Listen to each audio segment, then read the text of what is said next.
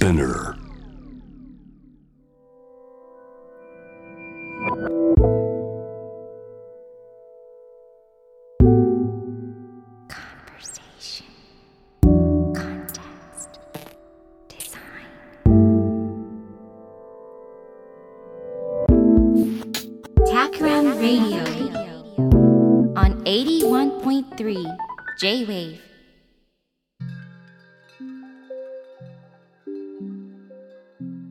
渡邉康太郎がナビゲートしている J-Wave タクラムレイディオ。先週に続いて今回も私一人でお届けします。さあ先週は世界をどう見つめるか。というね何を作るかでなくどのように世界を眼差すか。というテーマでお話ししました。そのきっかけは、えー、昨年末ライカを一台求めて年末から写真を撮り始めたよというその話がきっかけでしたね。今も律儀に毎日持ち歩いてるんですけれども、旅行に行くとか、新しい場所に週末出かけるよっていう時はもちろんですが、ちょっとコンビニに買い物とか、いつも通り会社に行く。ただ食事を食べるなんていう時も律儀に持ち歩いています。もちろん、そのままだとちょっと角度がずれているとかね、えー、必ずしも良くないので、日々ライトルームの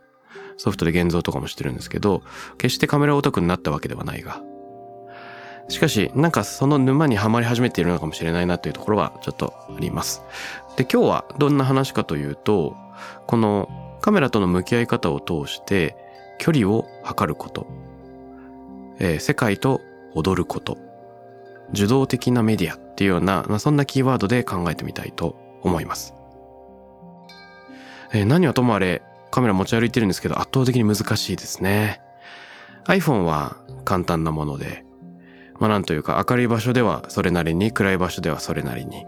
えー、露出なりシャッタースピードなり、全部機械の方がやってくれるので、角度を決めてね、シャッターさえ押せばなんか撮れます。なんかしかもいい感じに撮れます。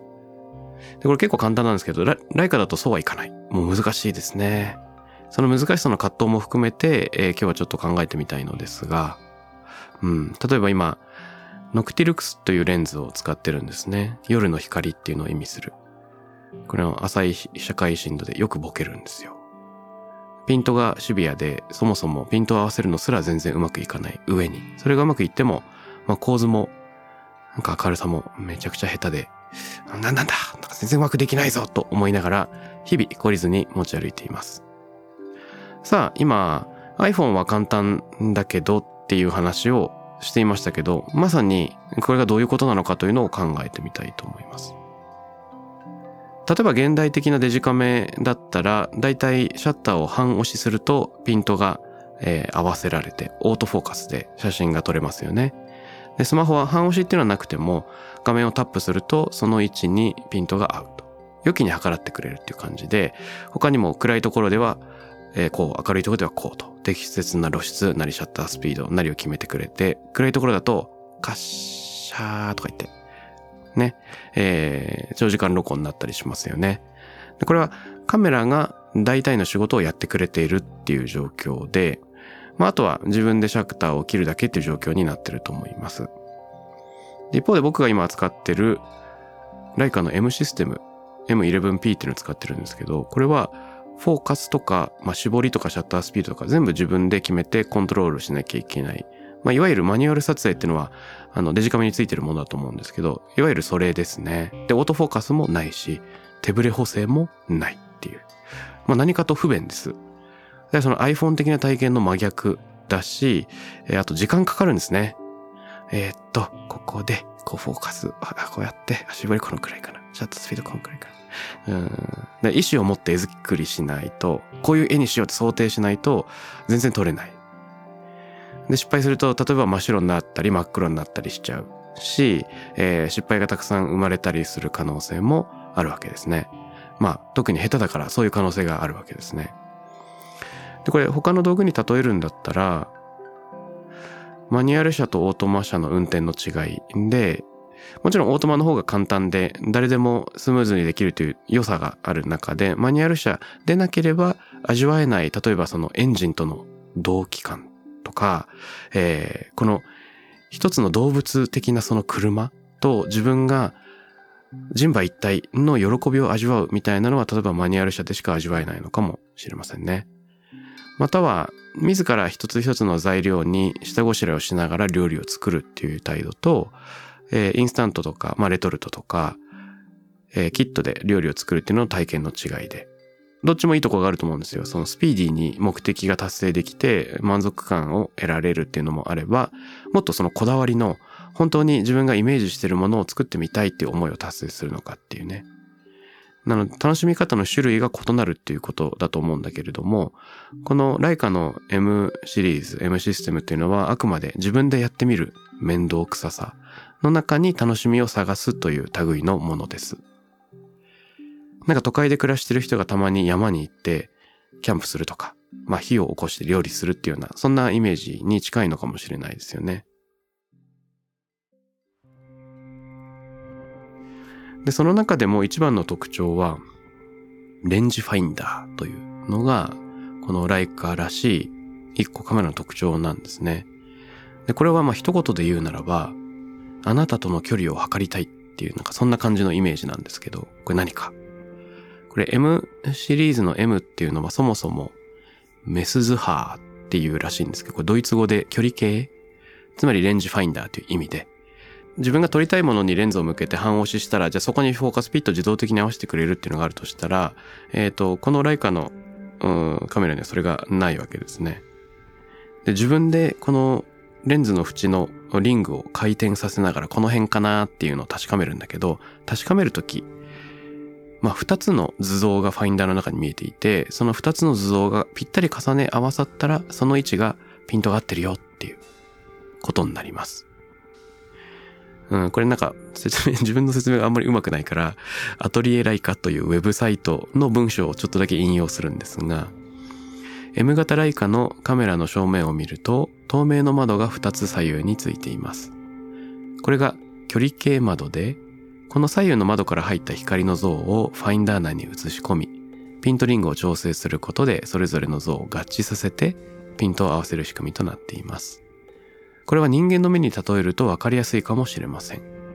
人は左右の目にそれぞれ入った像をうまく組み合わせて焦点を合わせています。レンジファインダーもそれぞれの窓に入った像をファインダー内の中央の小さい四角形の中でズレを合わせてピントを合わせます。っていうような。まなんというか、二つの絵柄をね、自分で手探りでここでピントが合うかなっていうのをこう少しずつ試していくんですね。だからまさにあなたとの距離を測っていますっていう体験なんだけど、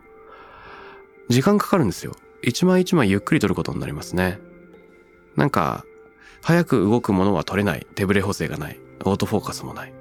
丁寧にちょっとずつずれてるものにピント合わせていくので、たくさん撮るっていう体験もなんか違うっていうことで、一個一個のシャッターが、一枚一枚の写真が、ちょっと足取りが重くなってくる。で、これは良い意味で時間がかかる、面白い時間だなと思っています。だから、ある人は、まあ、レンジファインダーで距離を測っている時間、ピントを合わせようとしている時間は瞑想的だっていうように表現したりもしますね。なんか美しい説明ですよね。で、きっとそういう体験なんだろうとも思う。例えば、フォトジャーナリストが戦場にいて、えー、前線にいる中で流行る気持ちを抑えながらピントを合わせて写真を撮るっていう瞬間があるならば、あの、アドレナリンが出ている自分を少し落ち着けるために、そのフォーカスの時間が機能するのかもしれない。または、都会で暮らしていてね、日曜日に好きな人のポートレートでも撮ろうか、という時、その人の、えー、笑っている瞳に今フォーカスを合わせようとするならば、その時独特の時間が生まれます。このピントを合わせることを合唱する、焦点を合わせるっていうふうに言ったりするそうですが、合唱するまであなたとの距離を測っていますという時間が流れる。これは直接的にも比喩的にもなんか甘やかな時になりそうですよね。さあ、まあ、そんなこんなでじっくりこのマニュアルの撮影というののプロセスを踏んでいると、まあ、いろんなことを考えるわけですね。一つ思うのは、写真ってすごく受動的なメディアなんじゃないかなということなんです。まあなんていうか今から自分なりに写真について考えることを述べるわけですが、これあくまで写真について自分なりに考えていることであって、なんかまともな写真論ではないというか、自分が下手な写真に向き合う中で今体で感じている素人目線であって、全然アカデミックなものでもなければ、まあ素人の感想の域を出ないわけなんですが、写真ってあくまでこう、シャッターを切れば何か映っちゃうじゃないですか。で、環境を映し出すという意味では、表現手段でもあるけど、結構受動的なものなのかもしれないなというふうに思うんですよ。例えばギターを演奏しようと、楽器を演奏しようとしたならば、結構頑張って意図的に自ら指を動かさないといけません。で、油絵ならば、絵筆を取って絵の具を混ぜて、で、キャンバスの上に乗せていかなければなりません。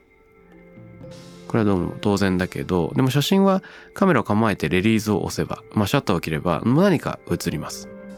世界が映り込んでくる。出来上がるものの良し悪し。で、技術の考説というのは当然あるんだけれども、まあ何かは映るんですね。で、目の前にあるのは今沈みつつある夕日かもしれないし、遠い土地の民族の衣装かもしれないし、身近な家族の笑顔だったりするかもしれません。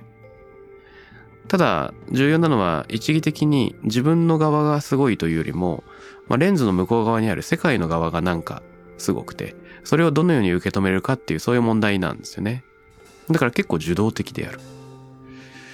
ただ、問題はというか、面白さは、世界の方が変わり続けることにあると思うんですね。なぜならば、夕日は沈んでしまうし、衣装を着ている民族も歩き回ってしまうし、家族は途中で泣き始めちゃうかもしれない。だから悠長に絞りを決めてシャッタースピードを変えてフォーカスリングを回している間に構図を丁寧に決めているうちに思ったような絵柄からどんどん世界の方が離れていってしまう。移ろっていってしまう。世界を受動的に映し取ろうとしているのに、ものすごく積極的に動かないと、受動しないと映し取れないということになりますね。ただ受動的なメディアは、ただ受動的であることの難しさを教えてくれる。受動性こそがまた積極性を引き起こす、ジャッキすることを教えてくれる。だから自分が見たいように世界を受け止めるためには、そう受け止めるために働きかけなきゃいけない。えー、変わり続けて動き続ける世界とダンスしなければならないと。そんな風に思っています。もうそうすると、なんかやっぱり日常のただただなんか椅子に座って部屋にいる時の感じ方も変わってくるんですね。なんか天候を見ちゃう。光を見ちゃう。で、もし、うん、これからカメラを構えるならばどうなるか。実際に構えなくてもね。で、カメラの側が良きに計らってくれないので、えー、開放、シャッタースピード、フォーカス、ね、コース、こういろいろ考えて、距離を測って、これ慣れていないから下手でよくわかんないんですよ。で、うまく撮れないんですね。まあ、たまに変なものが撮れて予想外の喜びが訪れるっていうシチュエーションもなきにしもあらずだけど、大抵うまくいきません。まあ、つまり大いに残念な気持ちになることの方が多いです。でも試行錯誤するんですね。ごく稀に、まあまあいいかな、みたいなものが撮れたりします。で、その間中世界が変わり続けていく。刺す光はずるい。被写体は動き回り、自分自身の姿勢も常に揺らいでしまうから、構図もフォーカスもずれ続ける。世界が回り続け、変わり続ける。で、いろんな操作をしながらその世界に寄り添うわけですね。外れた。ブレた。明るすぎた。暗すぎた。ちょっとピンボケ。で、なんとかいいものが取れたのならば、それは世界とリズムが揃った時、世界とのダンスがうまくいった時っていう、そんな感覚があります。ここでふと思い出すのは、アメリカのマサチューセッツ工科大学で物理学と文学を教えているアラン・ライトマンっていう、まあ、現在の寺田虎彦みたいな人がいるんですけれども、早川書房からもう絶版になってしまっている宇宙と踊るっていう本があるんですね。この宇宙と踊るっていう本、まさに世界とダンスすると似てませんか？その冒頭に入っている第1話。このエッセイがすごく面白いんですけども、ちょっと記憶を頼りに話しちゃうから間違ってるかわかんないが、オーディトリウム、まあ、体育館みたいな場所ですね。オーディトリウムで一人ステップの練習をしているバレリーナがいるんですね。その様子を文章で描いている。文章を描く視点は物理学者の目線なんです。もしかしたらオーディトリウムの舞台袖か客席の暗がりの中に隠れているのかもしれない。バレリーナは自分に気づいていない。で、物理学者がバレエのステップを見つめるとですね、バレエの語彙が物理の語彙になるっていうのが面白いんですね。なんかよく覚えてないけど、第1ポジションから第3ポジションに移るとき、体重が足から足へ移動する、姿勢が移動する、その時重心がどう変化するか、えー、一つ一つの骨格がどう動いて筋肉がいかに伸縮するか。ジャンプですね。ソテー、バットリー、ソテーとか言って、えー、ジャンプの加速度、落下の重力加速度。でバレリーナは、この時、一人で体育館で踊ってるようにも見えるのですが、作用、反作用の関係で、この自分が今飛び立ったオーディトリウムのステージの床面と、まあ、力を掛け合っているようなところがある。だから一人で踊っているように見えて常に地球と踊っているのでもあると。このエッセイの現代はパドゥドゥっていうんですね。で、パドゥドゥって英語にすると step for two みたいな感じで、二人のための踊りっていうような、まあそんなニュアンスで、まあ普通だったら二人の人間がバレエを踊っているっていうことになる解釈だと思うんだが、このエッセイではバレリーナはあくまで一人です。だからそこでパドゥドゥという時、二人というのは一人のバレリーナと一つの天体。この地球が一緒に踊っているという、そういうことを見つめているんだと解釈しています。で、僕もまた、カメラを構えて、下手くそながらも地球と踊っているんですね。えー、光が変わり続ける。その上に暮らす人も動き続ける。で、失敗作であろうとも、その痕跡としての写真が残っていく。ということです。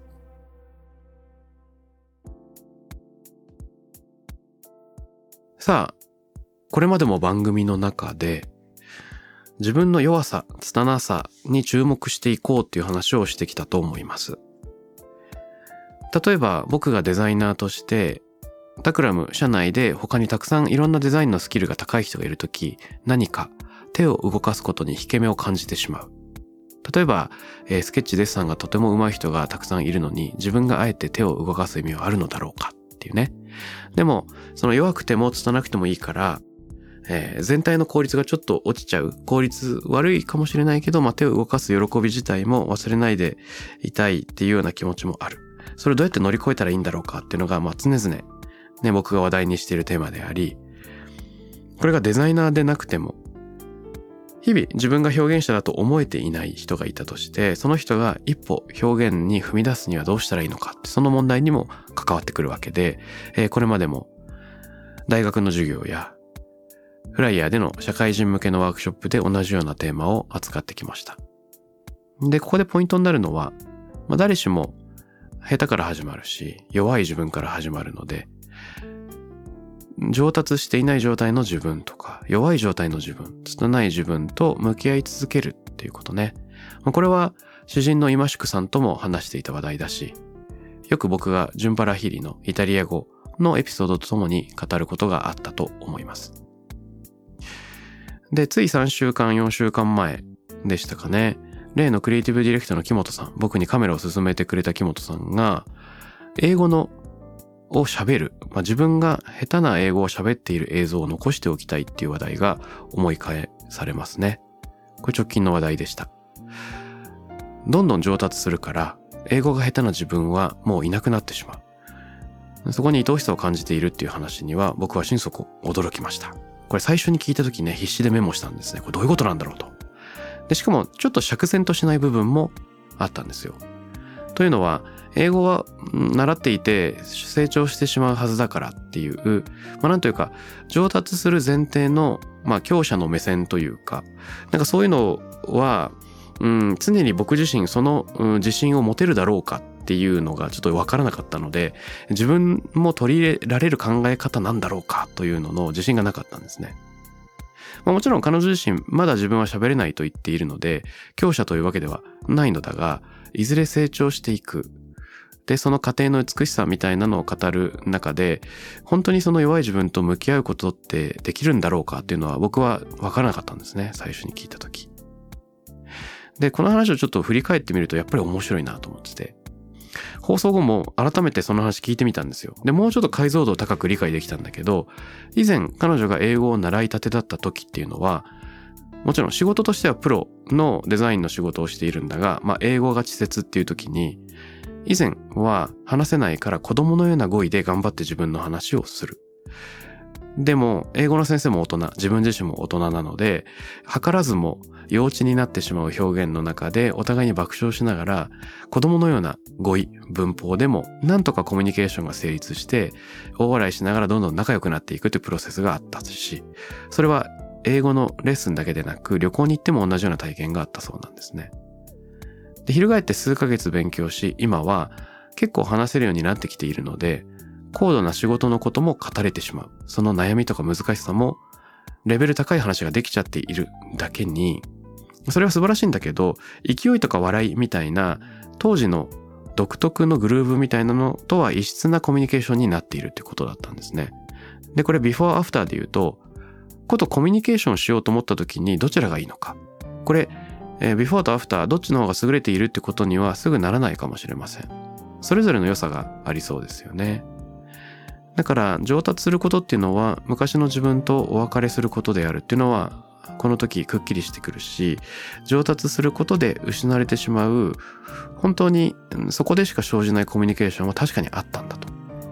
いうこともさらに納得感を持って伝わってくるお話でした。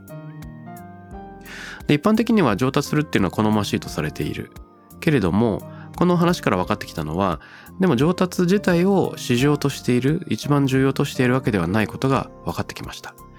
拙さの中にだけある独特の力がむしろ価値があってそれこそが得難いもの失われてしまうものだからそれを忘れずにいたいという切実な思いが宿っていたということですね。だから後日この話を聞き直してさらに解像度が上がってすごく嬉しく思っています。じゃあ翻って今の僕が、まあ、上達がなかなかできていないこの写真カメラっていう話はどうなんだろうっていう。でもちろん受動的なメディアでなんか撮れちゃうじゃんとか言いつつも明らかに技術の功説があるんですね。まあプロのフォトグラファーという人たちがいて、えー、素晴らしい作品をたくさん作っているわけで僕には到底そういうものは作れないわけです。だから技術の功説は当然写真の結果に現れてくる。でも、実際僕はとても下手である。でも下手であるっていうことがなんだかあんまり、えー、僕の日常の撮影行為を止めないっていうのが面白いなと思ってます。この技術の功説を飛び越した何かの力に突き動かされているようなところがあるんですね。で、これがなんかね、僕の場合ギターとかだとうまくいかないんですよ。あ、この曲聴きたい。って思って音楽を聴いてる時は自分が弾けてる様子を妄想するんだけど、いざ、えー、譜面を前に指を動かすと、なんか全然うまくいかねえなと。で、何分か練習するんだけど途中で、えいっつって、こう、下手な自分に嫌気がさしてしまうっていうようなことが、まあまああります。でカメラだと、なんか試行錯誤のスピードが速いからなのか、なんかもっとやってみたいと思うし、それだけじゃなくて、この変わり続ける世界に、環境に撮らされてるとも思えるんですね。つまりなんか僕が撮りたくて撮ってるっていうよりも、主体的に、能動的に写真を撮っている、作っているっていう感覚よりも、まあ、なんか撮らされているような部分もあると思ってるんですよね。で、よく、フローに入っている人、ゾーンに入っている人、作家でも絵描きでもいいんですけれども、こういった人たちが自分のエゴとか主体性を発揮しているのではなくて、あくまで自分はなんというか、チューブのような、管のような存在になって、遠い宇宙にある創作物を下ろしているんだと。そういう表現をすることってありますよね。これ直接僕も何人かの人に聞いたことがあるし、えー、畜生とミハイのクリエイティビティの研究でも同じように語る人がいたようなことを記憶しています。この時なんかこう自分がやってるんじゃなくて、えー、自分はチューブになってるだけで何かを届けてるだけなんである。なんか主体性と離れたものを感じているっていうのは、そういう気持ちにさせてくれるっていうのは僕自身は今までほとんどなかったのですが、まあ、たまにあるとすれば、表現っていうよりも本を読んでる時とかね、なんか受け取ってる時に夢中になってる。自分を忘れている。たまたまうまく描けている時のデッサンなんかもそういう風に感じることがあるかもしれないけど、すごく個人的には稀だったんだが、写真に夢中になってる時っていうのは半ばそういうフローとかゾーンみたいなのに近い体験をできてるのかもしれないと思っています。僕にとってうん出会えていないメディウムに出会えているようなそんな気持ちになっています。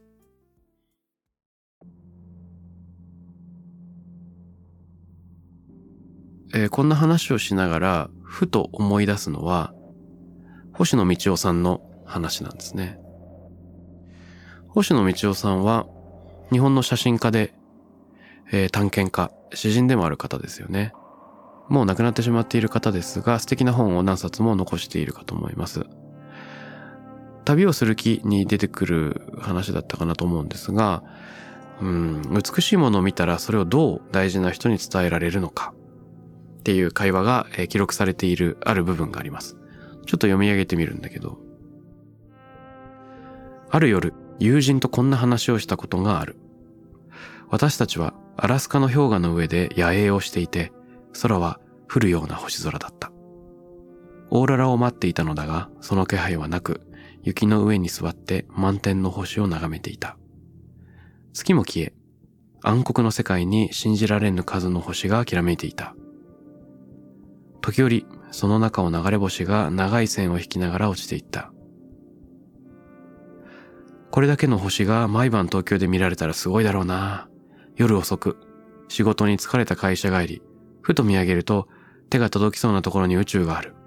一日の終わりにどんな奴だって何かを考えるだろうな。いつかある人にこんなことを聞かれたことがあるんだ。例えば、こんな星空や泣けてくるような夕日を一人で見ているとするだろうもし愛する人がいたら、その美しさやその時の気持ちをどんな風に伝えるかって。写真を撮るか、もし絵が上手かったらキャンバスに描いてみせるか。いや、やっぱり言葉で伝えたらいいのかな。その人はこう言ったんだ。自分が変わってゆくことだって。その夕日を見て感動して自分が変わってゆくことだと思うって。ええー、まあ、こんなやりとり、これ二人のま会話だったんですが、こんなやりとりがあります。美しいものを見たら、それをどう大事な人に伝えられるんだろうかっていうね。で、自分が変わることがギフトになる。いかようにか言葉や絵、写真なんかでそれを表現するっていうこともギフトになるかもしれないけど、そうではなくて自分自身が変わるってことなんじゃないかなっていう、その考え方、素敵ですね。これを受けて二つ思うところがあります。一つは、うん、なんか美しいものを見た時って思い出として心の隅に置いておくことができるんだけれども、その他にももっとこう腹の底に据えて何か行動に移すっていうね、えー、そういうことができるんだなというヒントをくれますよね。私はこう変わったんだ。でも変わったっていうのはどう示せるんだろうか。何か感動して影響を受ける。で、影響を受けやすいこととかね、意見がどんどん変わっていくことってよく批判されたりする。人は他者に一貫性を求めたりする。自分にも求めるかもしれない。だから影響を受けるって一見未熟なことに見えるんですけど、しかも大人になればなるほど自分みたいなのがしっかりしてくるし、しかも、まあ常識という名の偏見に凝り固まっていって、えー、他人、他者、えー、よその場所や価値観なんかに影響を受けづらくもなりますよね。だから影響を受けないのがなんか大人でありそれでいいんだっていうような話もあるかもしれないけど、逆に大人になってもなお他者から良い影響を受け続けられる人ってむしろかっこいいなとも思うんです。以前このラジオにゲストで来てくれたデンマークコントラプンクトというデザインスタジオの創業者、ボーリーネマンさんいらっしゃいましたね。で、坊さんと話していると、うん、それが日常会話でも仕事の文脈でも、そしてラジオの収録中でも、いつも楽しそうにこちらの話に耳を傾けてくれて、常に驚いてくれるんですよね。なんかおでこをパンと叩いて目を見開きながら、目を見開きながら、マイゴーってとか言ってなんか驚き始めるんですよ。で、なんか孝太郎今日もなんか日本の話を教えてくれよとか言われて、じゃあ今日は茶室の中で聞こえる音について話しましょうとか言って、なんかこう入室して、ね、襖を閉める時の音とか、懐石料理を食べ終わって箸を打ちつける時の音とか、あの、手前で、被釈をね、蓋置きの上にカンと鳴らすカツを入れる音なんていう話をいろいろ散々するとですね、毎回頭を叩きながら、マイゴーとか言って、これはすごい感動してくれるんです。で、まあなんというか僕の親かそれよりちょっと上くらいの年齢かもわからない坊さんが、すごく年齢の離れた僕みたいな年下の人の話を聞いて、感動してくれる、影響を受けてくれる、真に受けてくれる。これってすごいなと。で、真に受けるって、その、一見弱々しいことと思われがちだが、むしろその自分が変わり続けていいんだという開かれの中にこそ、新しい可能性が宿っているはずだから、えー、時にこう変わり続けるということにこう勇気を持てるといいなというのは思います。で、もう一つ、変わることについてですけど、人ってでも突然生まれ変わるってできないですよね。変わるって難しい。だからある日意を決しても、あんまり人生って変わらないです。こういう自分になろう。例えば今年は一年運動しようみたいなね。で、意を決することは簡単なんだが、行動することの方が難しく、結局決断よりも日々の行動の方に重みがありますね。結局毎日少しずつ変わることでしか何事も変わらない。船が舵を切っても実際に切っ先方向を変えるのは結構しばらく時間が経ってからっていうこともあるから何かこう継続する毎日の地味な行動の行き先にしか変化っていうのは見えてこない。で、いざ舵を切ってもこの切っ先の向きが変わるまでの時間人はまだ変化のプロセスにあるので、えー、弱いままですね。新しい自分がすぐに意を決して強くなるなんてことはないわけですね。例えば脱皮する蝶々が、ね、幼体がさなぎになって、一度さなぎの中でドロドロに溶けて、でまた形を変えて成虫になるように、弱く一度形を失ってしまうようなことすらあるかもしれない。でもその弱い時間は、その時にしかない美しさを帯びているのではないかと。そんなことも思います。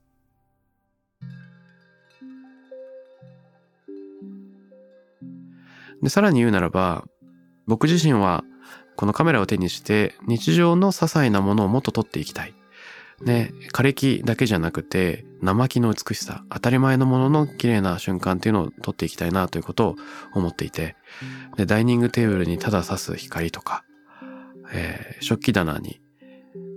朝日が当たってちょっと屈折したところに落ちる虹色の光とかっていうものをなんか日々ちょっとずつ撮ってるんですけども、